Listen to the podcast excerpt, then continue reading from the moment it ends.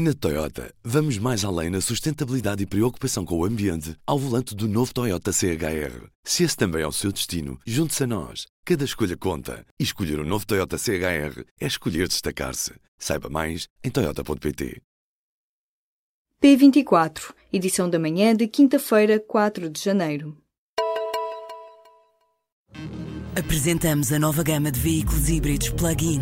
Uma tecnologia que veio para mudar o futuro. BMW iPerformance. A aprovação no Parlamento da nova lei de financiamento partidário, entretanto vetada pelo Presidente da República, continua envolta em questões de falta de transparência. Mais de 10 atas das reuniões dos grupos de trabalho só ficaram disponíveis no site do Parlamento nesta quarta-feira, depois da pressão dos jornalistas. E isto depois de Carlos César, o Presidente do PSD, ter referido que a discussão das alterações à lei do financiamento dos partidos tinha sido feita de forma pública e a descrição do processo estava na ata da reunião de dia 18 de outubro da Comissão de Assuntos Constitucionais. Só que o que descreve a ata, que só foi tornada pública nesta quarta-feira, não foi o que realmente se passou. Uma gravação da reunião da Comissão mostra que não foi feita qualquer apresentação das alterações à lei, que foram descritas como minimalistas, e o deputado José Silvano omitiu as questões da angariação de fundos e do IVA. As tabelas de retenção publicadas nesta semana deixam prever para o próximo ano maiores reembolsos do IRS. Nem toda a redução anual do imposto aparece refletida nas taxas de retenção na fonte aprovadas pelo Governo. Na primavera de 2019, na altura dos acertos depois da declaração do IRS de 2018, esperam-se reembolsos mais altos do que os valores a pagar este ano. É uma das conclusões das simulações da consultora PwC elaboradas para o público. As novas tabelas confirmam que o valor valor dos salários a partir do qual começa a retenção do IRS será mais alto. Isto deixa mais contribuintes de fora dos descontos, mas ainda continua a haver trabalhadores dependentes que vão estar sujeitos à retenção na fonte, mesmo se forem abrangidos por esta regra. O acerto fica para o ano das legislativas.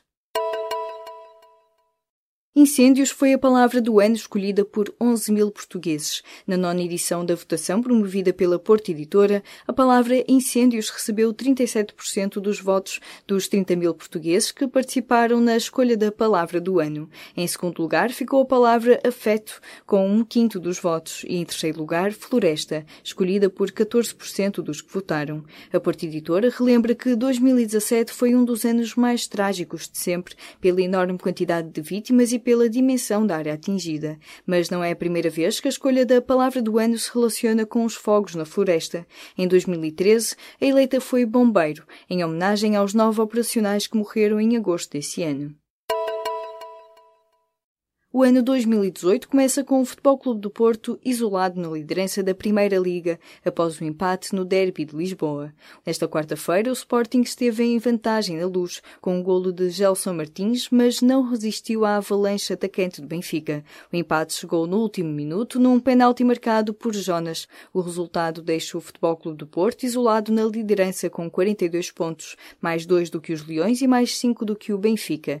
O Porto manteve a liderança da Primeira Liga ao vencer vencer também na quarta-feira o Feirense por 2-1, com golos dos dragões Abubacar e Filipe e ainda de Luís Rocha do lado da equipa da Feira. O ministro dos Negócios Estrangeiros vai visitar a Venezuela para conhecer a situação da comunidade portuguesa. Augusto Santos Silva quer debater com as autoridades venezuelanas questões bilaterais, como interesses de empresas nacionais e o diálogo político em curso. A comunidade de portugueses e luso-descendentes residentes na Venezuela é estimada em 500 mil pessoas. A visita acontece a partir deste sábado e a reunião da Comissão Mista entre Portugal e a Venezuela está marcada para segunda-feira. Portugal pode ser eliminado do programa de isenção de vistos nos Estados Unidos. Em 2016, cerca de 4 mil portugueses não saíram do país no prazo de 90 dias. São perto de 2,5% dos que entraram nos Estados Unidos através deste programa. Isto coloca Portugal entre os países que ultrapassaram o limite de 2% de visitantes que se tornam irregulares, o que viola as regras para isenção de vistos de entrada nos Estados Unidos. O país anunciou no final de dezembro regras mais apertadas para os 38 países abrangidos pelo Visa Waiver Program, um mecanismo para viagens de negócios ou turismo. Mas um porta-voz do Departamento de Estado disse à agência Lusa que não é possível especular neste momento sobre futuras decisões relacionadas com o programa. A Comissão da Igualdade apresentou uma queixa contra o jornalista José António Saraiva junto do Departamento de Investigação e Ação Penal. Em causa está um texto publicado no site do Semanário Sol na segunda-feira, que o organismo do governo considera ser profundamente atentatório da dignidade das pessoas transexuais. José António Saraiva escreveu um artigo de opinião intitulado E se um homem nascer galinha?, onde defende a proibição das operações de mudança de sexo. Considera estas cirurgias uma brutalidade e diz que são embustes. A Comissão para a Igualdade alerta que a mensagem que o artigo passa é suscetível de favorecer a prática de atos de violência homofóbica e transfóbica. Em comunicado publicado na quarta-feira à noite, a SIG informa que apresentou queixa contra o jornalista junto do Ministério Público e das várias entidades reguladoras da comunicação social. Desapertar os cordões à bolsa é o que mais afasta Pedro Santana Lopes de Rui Rio. O primeiro debate entre os dois candidatos à liderança do PSD acontece nesta quinta-feira e é na poupança que se vê a diferença nas propostas e também nos custos. O ex-provedor da Santa Casa da Misericórdia defende Passos Coelho, mas não poupa nas medidas que custam ao Estado.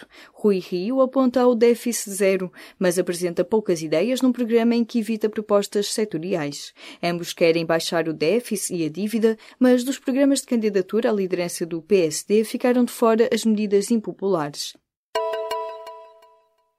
O vício dos videojogos vai passar a ser classificado como doença pela Organização Mundial de Saúde e, em Portugal, o CICAD, Serviço de Intervenção nas Dependências, vai publicar pela primeira vez um conjunto de orientações sobre o tratamento a dar aos dependentes do jogo.